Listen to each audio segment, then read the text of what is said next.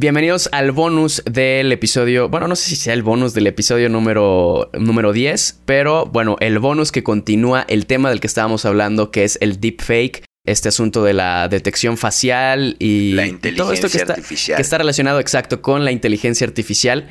Y algo que le había comentado a Pancho, yo nada más he visto el primer episodio de una serie que se llama Years and Years, es de HBO y es como el, como se llama Black Mirror de HBO. Pero tiene una perspectiva que, que está enfocada tanto en lo tecnológico como lo político, pero a un plazo no tan largo como, como sería Black O Mirror. Mr. Robot, por ejemplo. Ándale. Por ejemplo, acá algo que me llamó muchísimo la atención es que hay una chica que tiene como una especie de diadema en la que se activa filtros como los que vemos en Snapchat o en Instagram, pero en la vida real. O sea, imagínate que estás tú con alguien y se pone su diadema y ¡pup! y le estás viendo con cara de perrito. Entonces, no dudo que este tipo de cosas lleguen a pasar muy pronto. Y también el asunto de que la gente se quiera digitalizar, que este mundo esté ya tan mal que queramos entrar en otra especie de Matrix en el que estemos en un ambiente controlado y nos podamos alimentar por intravenosa, no sé cómo sea, pero que estemos ya viviendo en un mundo más digital de lo que ya estamos. sí. Más bien con menos interacción con nuestro cuerpo físico, porque ya vivimos en un mundo digital, o sea, nuestras mentes están, nuestros cuerpos están metidos en el teléfono, pero justamente la semana pasada Elon Musk presentó una tecnología que va a permitir esta simbiosis eh, entre el cerebro y la, y la inteligencia artificial. Es un, una especie de electrodos que se implantan en el cerebro y que se espera que los experimentos con humanos empiecen el próximo año. Es decir, con estas cosas implantadas en la cabeza es el primer paso para que las personas podamos controlar nuestros dispositivos tecnológicos con la mente. Es una locura. Elon Musk, como lo mencionamos en el episodio pasado, ve un poco más como por el lado social y lo está presentando como pues una tecnología que le va a ayudar mucho a las personas que tienen discapacidad motriz y que realmente pues no si, si no si no pueden usar sus manos, no pueden usar tecnología, entonces a partir de este implante van a poder eh, pues comunicarse, alguien que Sí. tenga parálisis o algo así, pues va a ser una tecnología que le va a ayudar. Pero aún así Ya se hay que pruebas. evaluar, hay que evaluar las consecuencias, ¿verdad? Sí, Ya. porque ahorita ya se hicieron pruebas con, con animales, con changos, ya hicieron que un, un simio controlara eh, una computadora con su mente, pero bien dices, toda, lo, lo mencionamos en el episodio pasado, y toda tecnología va a traer su lado... Y aún así lado dudo que o sea. la tres cuartas partes de la población sean tan inteligentes como ese simio, ¿verdad? Eh, hay abuelas que todavía no saben usar un mouse. y sin embargo ese simio ya puede controlar con la cabeza una computadora, ¿no? Entonces, Imagínate. pues también vamos a hablar de empezar a dejar de lado a mucha gente que nos va a parecer medio inútil, ¿no? Eh, esta... ¿En qué, en qué sentido? Pues es que creo que la ventaja competitiva que va a tener eh, la gente con acceso a inteligencia artificial, por ejemplo, va a comenzar a provocar una carrera eh, también entre las personas, ¿verdad? Por ver quién Sí. está más actualizado, quién tiene el último eh, implante del chip en, en sí, la cabeza, claro, porque, ¿verdad? o sea, esto evidentemente pues, solo van a tener acceso, o sea, va a ser seguramente una tecnología muy cara y así como nosotros desde nuestra burbuja de privilegios podemos hablar eh, de- del día a día de tener tecnología frente a nosotros, pues sí, pero usualmente la gente con más dinero suele ser eh, la que peores decisiones toma. Es que parece, parece sacado de película de Asimov, digo, perdón, del libro de Asimov, ¿verdad? De este autor Isaac Asimov que... Isaac Asimov que, que habla del Sí, sí, hablaba de las leyes de la robótica y todo este asunto de cómo protegernos de, de las máquinas. Sí, sí, sí. Este Por- tema dismal, ¿no? En donde, en donde, por ejemplo, Yo Robot es una película basada en un libro de él. Una película muy mala basada en un libro muy bueno. como, las abu- como abundan, ¿verdad? Sin embargo, pues ahí, ¿no? Por ejemplo, nos empieza a poner en cuestión lo que muchas otras películas, como también 2001 o esta última Ex Machina, que buenísima también. También Ex Máquina tienen que ver. hasta dónde se vuelve un robot humano para la gente. Y es que hoy en día ya se han hecho pruebas en donde gente le tiene más compasión a un robot que a una persona, por ejemplo, ¿no? A la hora de, a la hora de escuchar ayuda, a la hora de, de deshacerse incluso una computadora, la gente, el sentimentalismo que le brinda a cosas cercanas, no es por la vida que tengan, sino por su interacción con ella, ¿verdad? Como la película de Her también, digo, esa sí no sé si te guste, pero pues No, cómo, cómo un humano se puede llegar a involucrar a, a tanto grado con una máquina. Sí. Y lo que me llama la atención de lo de, lo de Neuralink, que es lo que les decía de, de Elon Musk, es que eso es también un paso a seguir convirtiéndonos en cyborgs. O sea, ya con los mismos. De plano. Ya tener algo implantado. Porque una cosa son los wearables y traes tu iWatch o tu pulserita que te mide el pulso cardíaco y la glucosa y lo que quieras. Pero ya algo dentro de tu cerebro ya es como. O sea, es el primer paso a como lo vimos en, en Black Mirror. Que es, digo, perdón mis referencias, pero, pero son, creo que ejemplos muy muy básicos, pero muy fáciles de entender de hasta dónde podemos llegar con la tecnología y de qué cosas buenas Sí. o malas pueden llegar a pasar. ¿Quién se sirve de quién, verdad? Eh, yo me estoy sirviendo de la tecnología o la tecnología de mí cuando soy su principal fuente de estímulos, ¿verdad? ¿Quién está sí, sí. consumiendo a quién? Sí, pues es, recordar lo que decías de, Isaac Asimov. O sea, en, en las reglas de la robótica, él señalaba que en, en ningún momento un robot le tendría que hacer daño a un ser humano o permitir que sufra daño. Y cuando las tecnologías están aprendiendo independientemente de. Ya, ya no es tanto el algoritmo y algo programado para que funcione de cierta forma, sino algo que está aprendiendo y que en su momento está tomando decisiones por su propio aprendizaje, como lo decíamos en el episodio pasado respecto a esta máquina que había creado Microsoft.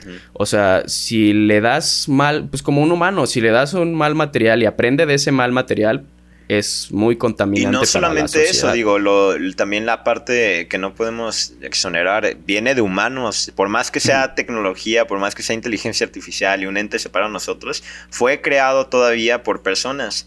Personas que tienen eh, injerencia directa sobre, sobre los efectos de esa cosa o, el o su funcionamiento, ¿no? ¿Qué tal si de repente, ay, hubo un bajón en, en, en la tecnología, ¿no? Y todos tenemos derrame cerebral.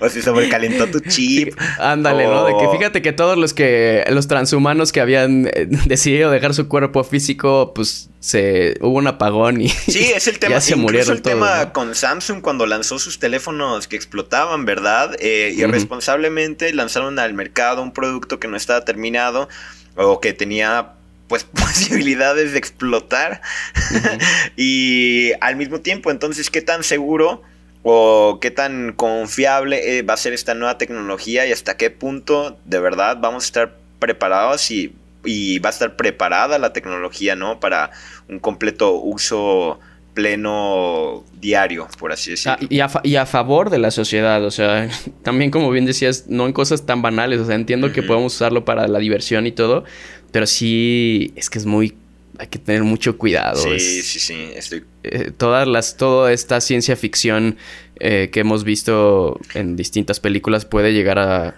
hacerse realidad. Yo creo que la ciencia ficción en todo caso fue un presagio de lo que hoy día está sucediendo. Las películas de ciencia ficción cada vez me parecen más cercanas. más cercanas. Ajá. Eh, es lo que te digo con esta serie de Years and Years, porque no solamente hablan como, digo, ahorita estamos hablando de- del asunto tecnológico, pero también presentan situaciones como qué pasaría si Donald Trump se reelige, eh, las decisiones que podría tomar, los ataques que podría, que podría haber si las cosas siguen funcionando, de cómo están funcionando. Habla también de la resistencia a los, resistencia a los antibióticos, Sí. eh, el cambio medioambiental, también eh, mencionan sobre una guerra nuclear. Sí, de nuevo, Eh, no es por... Pues todos estos temas que muy pronto van a ser nuestro día a día, si no es que ya lo están siendo. Digo, la guerra nuclear espero no sea nuestro día a día también. No, claro, no, algo, por eso digo que algunos temas. Pero no, sí, eso sí lo vamos a poder contar. No, sí, te entiendo porque, de nuevo, hasta Ridley Scott lo hizo en Alien, ¿no? En donde el, el, el robot en Alien está tramando un complot contra, contra los humanos que los- lo que quieren quieren empezar a crear ellos, a, eh, volverse el humano como tal, ¿no? Eh, de nuevo, no que preocupe, no que, na- no que vaya a ser así de, de, de caótico, ni por ser alarmista, ¿verdad? Pero si le estamos dando al poder al poder, pues no, que no te Se nos va a voltear. Sí, que no te sorprenda cuando de repente la máquina te amenace. No, tienes que hacer tu tarea antes de. no, o no te dejo ver Netflix o lo que sea, ¿no? Eh, son, son restricciones que uno se tiene que poner y a lo mejor no sería lo mejor mm, comenzar a.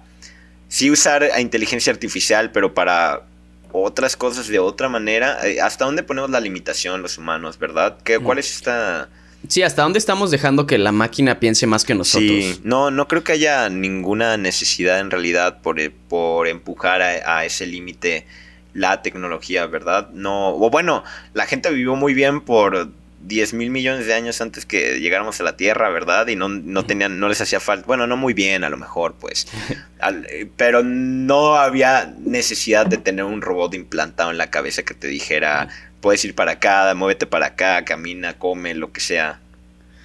¿Hasta dónde va a llegar la dependencia también sobre que de por De por sí ya tenemos cierta dependencia. súper desarrollada mi Sí, mis familiares se vuelven cualquier persona se vuelve loca si pierde el celular de vista. Ah, claro, sí. Ay, ¿por qué? No te encuentro. Y le dices Sí, como, sí, "Ey". sí. Ey, pues O sea, pues es- hace, hace poquito hiciste un viaje, ¿no? De Donde te, no hay señal. Y, Ah, sí, me fui. Te, des- te desintoxicas. Es que prácticamente vivimos ahí metidos. O sea, es desintoxicarse de, la, de todas estas impresiones que recibimos por medio del teléfono, del internet, que no tiene nada de malo, como, como lo decimos. Hay que Sí. saber usarlos astutamente, pero, pero eh, pues no sé si tengas algo que compartir o si Pues- ya estás acostumbrado a que de repente te, te aísles de, de la tecnología. Yo hace un buen rato que no, que no lo hago. no es habitual, definitivamente estos breaks que uno se da el lujo, de verdad, porque hay mucha gente de la que ya depende su vida, de dónde comen, incluso de, de su computadora, ¿no? Sin Claro. computadora se quedan sin trabajo y sin trabajo se quedan sin comer, ¿verdad? Y esa gente tiene que estar checando constantemente. Sin embargo, pues no vivo esa situación por suerte y me puedo ir una semana a desintoxicar, como dijiste, la tecnología con mis perritos y mi novia en un lugar donde no había ni luz, ni gas y apenas agua potable.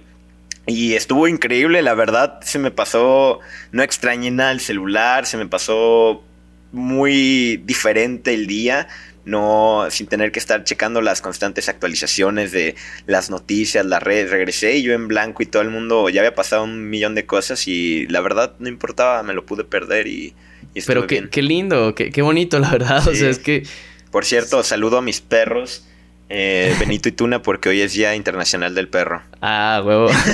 Saludos a la Coco también ahí que está en casa de mis papás. Sí, excelente, eh, excelente día para, para mencionarlos además. Pero, pero sí, Saludos a todos los perritos que están con sus Saludos a todos los perritos que no necesitan tecnología para, para amar y ser amados, ¿verdad? Que, huevo. que inconscientes a todos estos avances aún pueden desenvolverse en el mundo con completa naturalidad y tratando bien y a, a veces mal, pues a otros.